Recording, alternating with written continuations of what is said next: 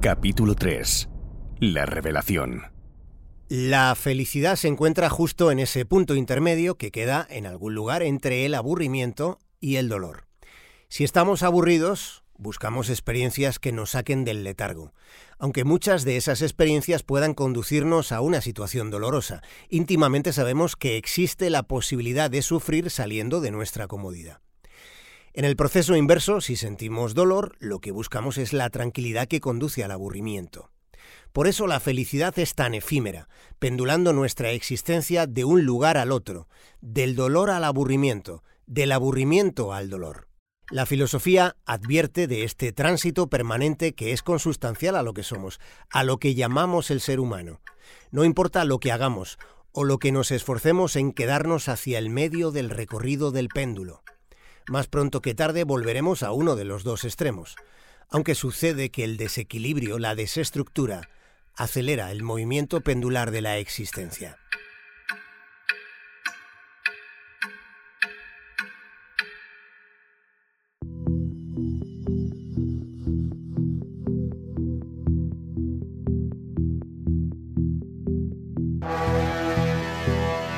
El pueblo se siente con mucho dolor, con mucha extrañeza. Porque se puede dar un golpe a una persona en una pelea, pero matar a sangre fría. Lo único que tenemos es un cadáver. Los cadáveres para un forense hablan. Es un momento muy, muy, muy duro, que era una persona apreciada. ¿Mantenían relaciones sexuales? Sí, esporádicamente. ¿Cómo le afectó saber que su mujer le era infiel? Tenemos que conocer a la víctima casi mejor incluso que su familia. Katia le pregunta a Pedro qué es lo que has hecho cuando, le, cuando se descubre que Cardines está muerto. Pedro, ¿qué has hecho? Ella en un primer momento pensó que había sido yo. No siempre las cosas son lo que parecen. El lugar donde se planificó eh, la agresión a todas luces es una emboscada.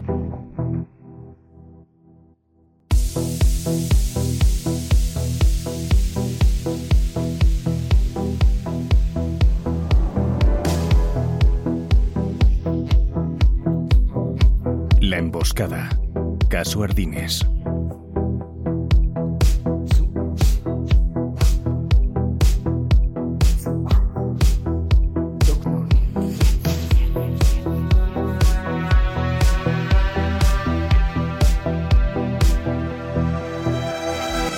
La sociedad está enfocada obsesivamente en el yo. El yo domina el tiempo que vivimos.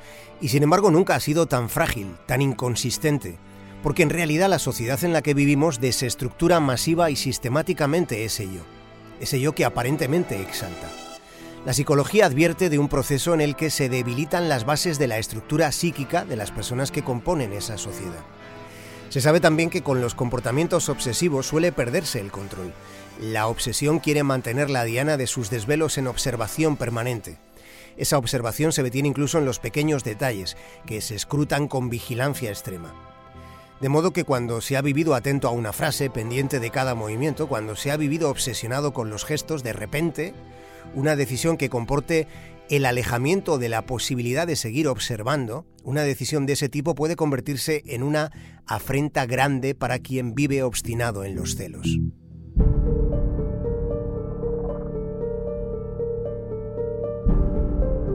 ...5 de agosto de 2018... El motivo de la agitación de Pedro Nieva se confirma. Once días antes del crimen, Katia Blanco viaja desde su casa en Amorebieta a Belmonte de Pría, en Llanes. Katia quería pasar unos días de agosto en la segunda residencia de la familia. Katia viaja en su propio coche. Una hora después de que ella hubiera partido, Pedro Nieva coge su vehículo. Sale a las 9 y 41 minutos de la mañana, poniendo también rumbo a Llanes sin habérselo dicho a nadie. Nieva va siguiendo a su esposa. Pedro llega a Asturias poco después que Katia. Una vez allí, algo sucede durante aquella mañana. Entre Pedro y Katia debe haber algún tipo de discusión intensa. Por las conversaciones, Pedro lo que vino fue a comprobar que efectivamente su mujer había venido a pasar las vacaciones, con lo cual se establecía la posibilidad que tuviera contactos con Ardines, porque además él no venía, él estaba trabajando en, en Amorebieta, o vendría los fines de semana o algún día entre semana, que decir, se habría la oportunidad de que pudiera haber relación entre Katia y Ardines. En función de las deducciones hechas en la investigación, él trataba de mantener el control sobre los movimientos de ella. Pero todo se había desbaratado cuando finalmente ella consuma su regreso a Llanes. Pues tuvimos una discusión y dijimos que nos íbamos a separar, que hasta ahí habíamos llegado y ya está. Fue y él se fue. Fue una discusión normal, sin gritos, tranquilamente, Hombre, pues, intercambiando no, no, pareceres. fue- Le pregunto, No, fue una discusión subida de tono eh, por parte mía y por parte de él y ya está. ¿usted tuvo miedo en esa discusión? ¿Miedo a, a qué? Miedo. Es que mire, usted le envió un mensaje a Pedro diciéndole que en esa discusión te tuve hasta miedo. Tenías una cara que me querías matar. No, pues eh, le vuelvo a repetir, señoría. Estábamos mal, estábamos discutiendo los dos. Eh, si quiere poner que le tuve miedo, pues no. Eh, le diría eso pues para hacerle daño a él o algo, no lo sé. No sé por qué pondría eso, la verdad.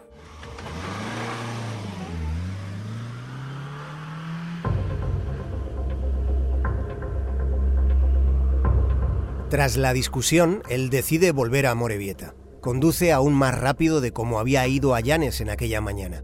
Y ya en Vizcaya, en su casa, a las 3 y 21 minutos de la tarde, Pedro Nieva hace algo que no había hecho durante los ocho meses anteriores. Hace algo que no había hecho desde que tuvo conocimiento de la revelación. Desde que Pedro Nieva supo que su esposa mantenía una relación sexual con Ardines. Desde entonces solo había hecho escuchar la grabación que lo confirmaba a la propia Katia. Pero el viaje de ella a Llanes le descontrola. Pedro envía la grabación a la familia Ardines. ¿Por qué manda esta grabación? Pues para que supiesen un poco por qué me separaba, por qué no iba a Llanes, por qué no me iban a ver por allí. Y en parte también creía que entendía que su mujer debía de conocer la situación. Según los investigadores, queda constancia, por lo dicho en las llamadas y escrito en los mensajes, que la intención de Pedro Nieva no tenía un propósito tan divulgativo como él explicó durante el juicio. Más bien, la Guardia Civil considera que estaba sometido a un estado de máxima alteración. Necesitaba hacer algo. Y no pudiendo mantener el control que él precisaba sobre Katia, intentó con aquel movimiento que Ardines fuera marcado por su familia. La revelación genera una discusión gruesa en el matrimonio. Discuten abruptamente Pedro Nieva y Katia Blanco. ¿No es verdad que él le reprochaba continuamente y que a usted le hacía sentir mal? Y llegó a enviarle mensajes en los que usted estaba desesperada diciendo, díselo a todo el mundo, mi mujer es la más puta que te puedas imaginar, no puedo más. Hombre, pues le vuelvo a repetir, señoría, que en esa época estábamos muy, muy mal. Entonces, eh, si él ponía algo que a mí me molestaba, pues yo le podría decir cualquier cosa, como que si yo ponía algo que a él le molestara, me podría decir cualquier cosa. Es que Bien. Entonces, le yo- vuelvo a repetir que estábamos mal. 11 días antes del crimen, en la misma fecha en la que Katia vuelve a Llanes, Pedro Nieva envía por WhatsApp el audio de la revelación a Nuria, la esposa de Javier Ardines.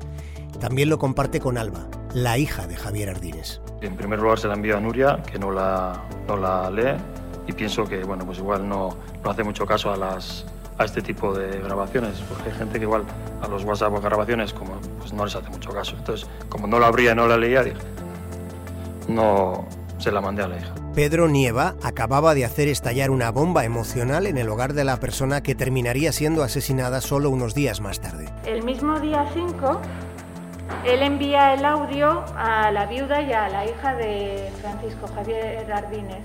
Sí, parece ser. ¿A usted cómo le pareció? Hombre, pues a mí no me hizo mucha gracia, la verdad. ¿Por qué? Hombre, pues porque se iba a enterar mi prima de lo que había pasado, ¿no?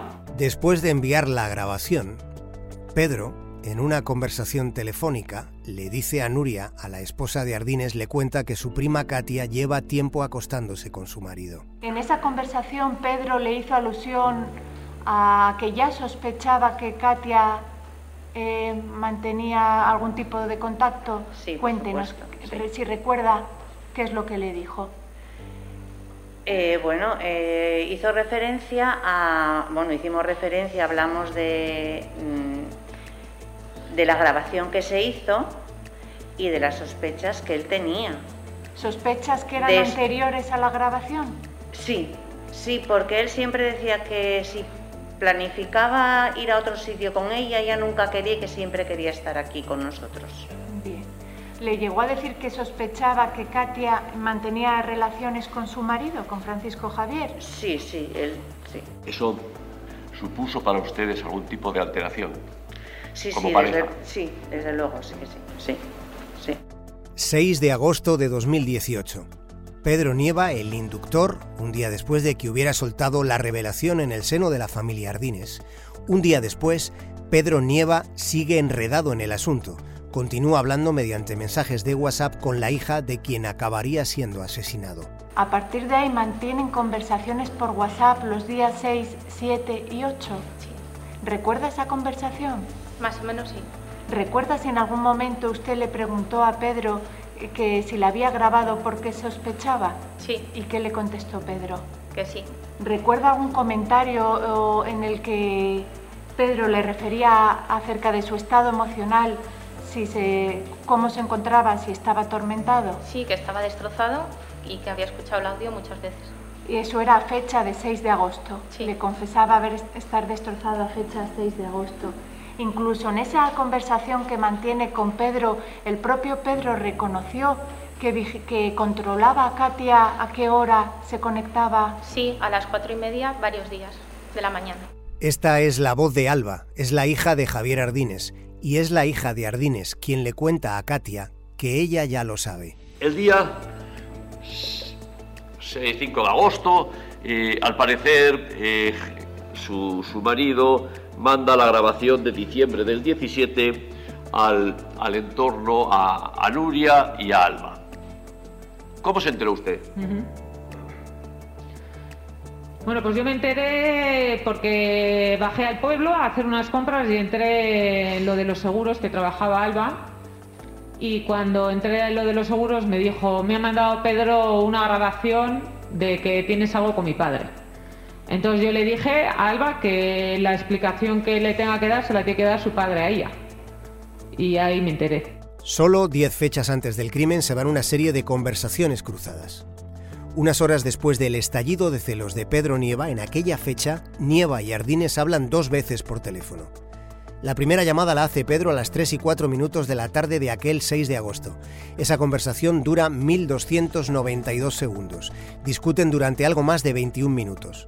Por algún motivo, esa llamada se corta.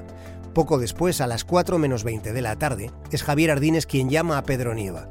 Y esa segunda conversación dura 14 minutos. Fueron dos discusiones tan telefónicas como telúricas, solo 10 fechas antes del crimen. Cuando le mando la grabación a, a su mujer, Katia me llama diciéndome que por qué he hecho eso, que podía haberle llamado a Javier, que él me habría dado las explicaciones oportunas y tal. Y es lo que hice. Le dije, bueno, pues vale, pues le voy a llamar, efectivamente. Y le llamé. También en aquellos días hubo conversaciones entre quienes habían sido amantes y las hubo entre quienes siguen siendo primas.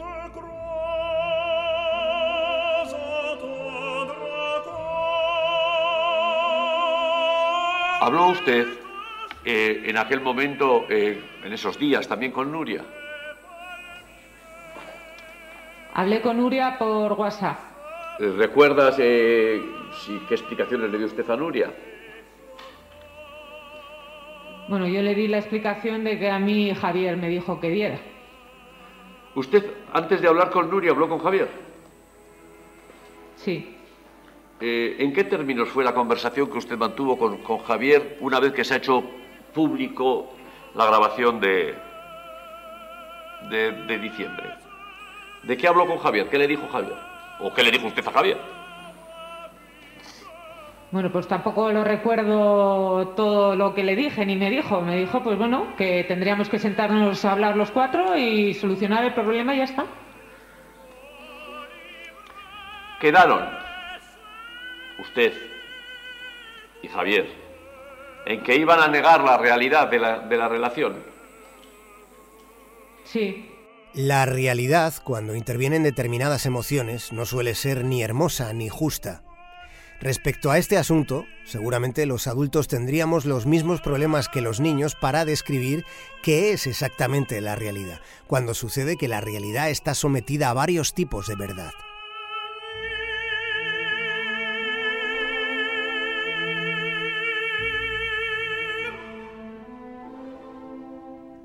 El Ministerio Fiscal busca la verdad. Y yo. ¿Pero qué verdad? La verdad judicial. La verdad judicial que sale solo del choque entre dos posiciones contradictorias, acusaciones y defensas. ¿Y quién fija la verdad judicial? Ustedes. No, yo busco la verdad y los demás defienden. No, no, no. La verdad judicial solo sale del choque incruento entre dos posiciones contrarias, acusación y defensa. Eso es la verdad judicial. Después está la verdad. Después está la verdad de las partes. Después está lo que cada uno entienda por verdad. Pero todo eso nos da igual. Aquí lo que nos importa es la judicial.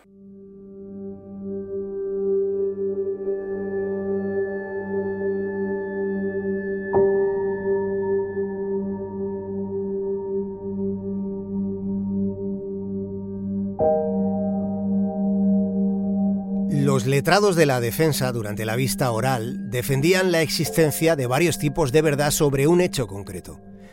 Con una mirada más universal que judicial, los físicos tampoco terminan de ponerse de acuerdo, ni sobre qué es la realidad, ni siquiera sobre si realmente la realidad existe tal y como la estamos considerando. En 2019, un experimento comprobó por primera vez que en la escala cuántica no existen los hechos objetivos. En la vida diaria hay hechos indiscutibles. Por ejemplo, si dos personas observan una pelota de tenis, salvo que sean muy tozudas, las dos aceptarán que lo que están observando es una esfera. Es un hecho que conforma eso que llamamos la realidad. Es algo que seguirá siendo cierto sin importar quién lo observe o incluso si nadie lo observa. El asunto, sin embargo, se complica cuando nos trasladamos a escalas nanométricas en las que según la física cuántica las reglas que rigen nuestro mundo parecen no aplicarse de la misma manera. Hay quien considera que la justicia tampoco se aplica siempre de la misma manera. Ya se sabe que es más fácil desintegrar un átomo que un prejuicio. Y existe el prejuicio, quién sabe si fundado, sobre el alcance de la justicia en determinados ámbitos. Siendo también el de la justicia un asunto complejo, no parece, aún así, que haya tantas incertidumbres como la física tiene con respecto a la realidad.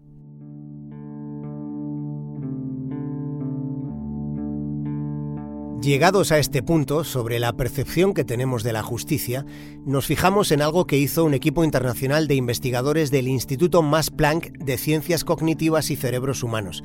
Es un centro que está en Leipzig, Alemania. Allí se hizo un experimento para determinar precisamente en qué momento surge el sentido de lo justo. Los investigadores reunieron un grupo de 72 niños, que entonces tenían entre 4 y 6 años, y a cada uno de ellos se les regaló para empezar 10 pegatinas. 10 pegatinas a cada uno de los 72 niños. Después se les presentó un espectáculo de marionetas. Una de las marionetas compartía juguetes con los niños, mientras que otra se burlaba y se los quitaba. Más tarde, un tercer personaje entraba en acción y aporreaba indistintamente a uno o a otro. Finalmente, la cortina se cerraba. Los niños no podían ver lo que estaba ocurriendo detrás del telón, pero sí escuchar que la paliza continuaba. Si las criaturas que habían presenciado el espectáculo querían seguir viendo lo que estaba pasando, debían pagar con parte de las pegatinas que previamente se les había entregado. Ya saben que a la chiquillería le encantan las pegatinas. Lo que los científicos observaron fue que la infancia, con seis años cumplidos, estaba dispuesta a invertir el doble de pegatinas para saber qué pasaba, es decir, para poder ver cómo se hacía justicia. Además, sus expresiones faciales, sus gestos, sus movimientos mostraban satisfacción cuando era el malo quien recibía el castigo. En cambio, los pequeños de 4 o 5 años no mostraron ningún deseo de justicia o de venganza. Con aquel experimento, por tanto, quedaba identificada la edad en la que comienza la necesidad de que haya una penalización. En este caso, una penalización a la marioneta que había tenido un comportamiento tan malo. Habrá quien se plantee si lo que sienten las criaturas es una pulsión que está más próxima a la justicia o más a la venganza. Los investigadores están convencidos de que cuando se trata de la infancia, Lo que se espera es justicia. Los niños tienen mayor capacidad para el perdón que los adultos. Más allá de esa reveladora sutileza, la investigación muestra el momento en el que surge en la infancia esa motivación. El estudio apoya la evidencia de que el sexto año de la vida humana es un momento clave en el desarrollo cognitivo y emocional. Es en ese momento cuando los niños se muestran dispuestos a sacrificar sus propios recursos en beneficio de la justicia. Ante la justicia, ante el tribunal, ante el jurado. La Guardia Civil explicó que la última conversación entre Pedro Nieva y Javier Ardines fue el 12 de agosto de 2018. Fue cuatro días antes del asesinato. En aquella ocasión hablan escribiéndose. Más tarde, Javier Ardines borra de su aplicación todo lo que se dice en ese día. A la mañana siguiente, el 13 de agosto, a tres fechas del crimen, Javier Ardines y Katia Blanco mantienen dos conversaciones por WhatsApp que Ardines también borra de su móvil. Madrugada del 14 de agosto de 2018. Dos días antes de los hechos, Pedro Nieva viaja de nuevo a Asturias. Y en aquella ocasión, el seguimiento que la Guardia Civil haría después de los datos telefónicos muestra algo extraño. ¿Qué ocurre del 13 al 14? Sí, esa noche, cuando nosotros accedemos al listado telefónico de, de Pedro, nos llevamos una, una, sorpresa porque Pedro realiza, eh, la madrugada del 13 al 14, realiza un viaje con el teléfono apagado desde Amorebieta hasta, hasta ahí, hasta Belmonte de Fría. Y nos llama la atención por, el hecho de haber viajado con el teléfono apagado. Luego, cuando accedimos a los mensajes de WhatsApp intercambiados entre, Pedro y Katia, pudimos saber que efectivamente se había presentado por sorpresa en, ahí en la casa de, la familia en, ahí en Belmonte. Y eh, porque Katia sí lo refiere, que se había presentado por sorpresa, y que el motivo de ese viaje era reconciliarse. De hecho, salen reconciliados de ese encuentro. Y Pedro al día siguiente se vuelve para, para. En ese trayecto, Nieva utiliza otros terminales móviles para mantener sus comunicaciones. Uno de los móviles que ese día usa Pedro Nieva es un terminal encriptado. El 14 de agosto ocurre algo más que también resulta llamativo. A las 8 y 8 minutos de la tarde, Ardines bloquea en su aplicación de WhatsApp a Katia Blanco. Un minuto después hace lo mismo con el otro miembro del matrimonio, con Pedro Nieva. Solo 30 horas antes del crimen debió existir una situación de máxima tensión, una interacción drástica, negativa en el triángulo de reproches en el que Pedro, Katia y Javier llevaban nueve días seguidos. El 15 de agosto de 2018 es la víspera del asesinato. Ese día, Pedro Nieva envía un mensaje a Javier Ardines. Esa comunicación enviada por WhatsApp, Ardines no llega a verla porque tenía a Pedro bloqueado.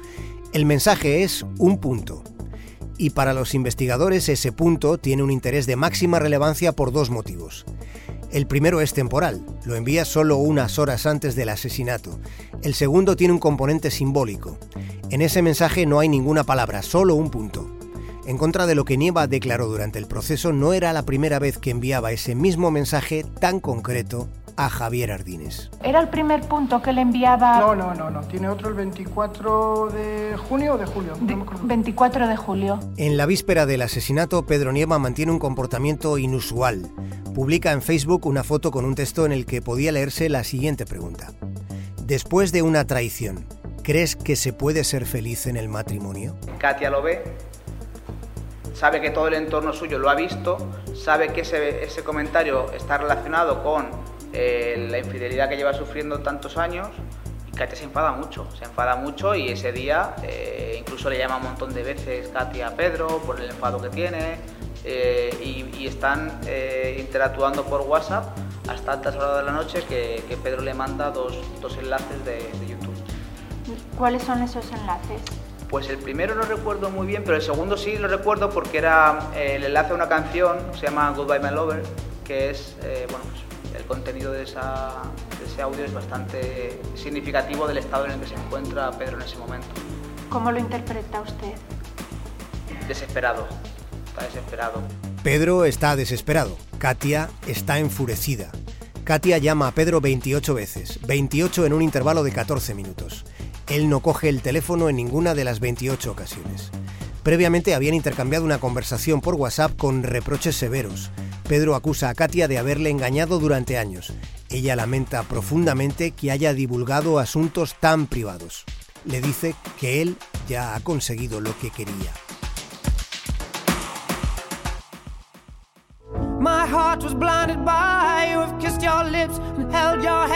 Desde una perspectiva del análisis de la comunicación, es posible que el título de esa canción Goodbye My Loba, Adiós mi amor, es probable que ese título contuviese el mensaje central de las comunicaciones que en la víspera del crimen envió Pedro Nieva a su esposa Katia Blanco.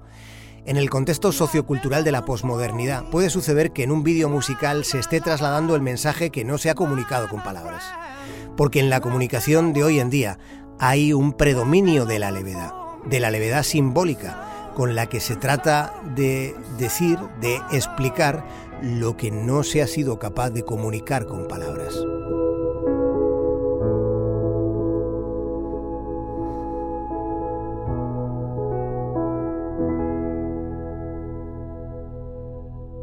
El próximo capítulo lo emprenderemos en una madrugada de verano. Trataremos de contar todo lo que se sabe que ocurrió en la noche en la que Javier Ardines fue asesinado. Le mataron a golpes poco antes de que llegase el alba. La Emboscada. Caso Ardines. Un podcast de Onda Cero y RTPA. Con la participación de David del Cura, Jorge Abad, Tony Rodero, Esperanza Montes, Diana Sánchez, Borja Fernández Sedano. Guión y dirección Javier Cancho. Diseño sonoro, Fran Montes. Producción, Ana Gago. Si te dijera, amor mío, que temo a la madrugada, no sé qué estrellas son estas, que hieren como amenazas, ni sé qué sangra la al filo de su guadaña. Presiento que tras la noche vendrá la noche más larga.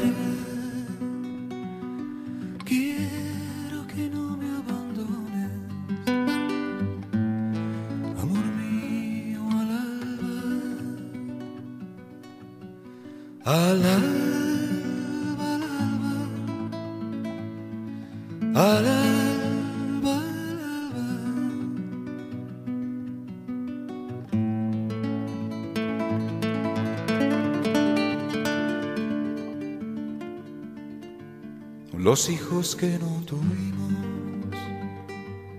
se esconden en las cloacas, comen las últimas flores, parece que adivinarán que el día que se avecina viene con hambre atrasada. Presiento que tras la noche vendrá la noche más larga.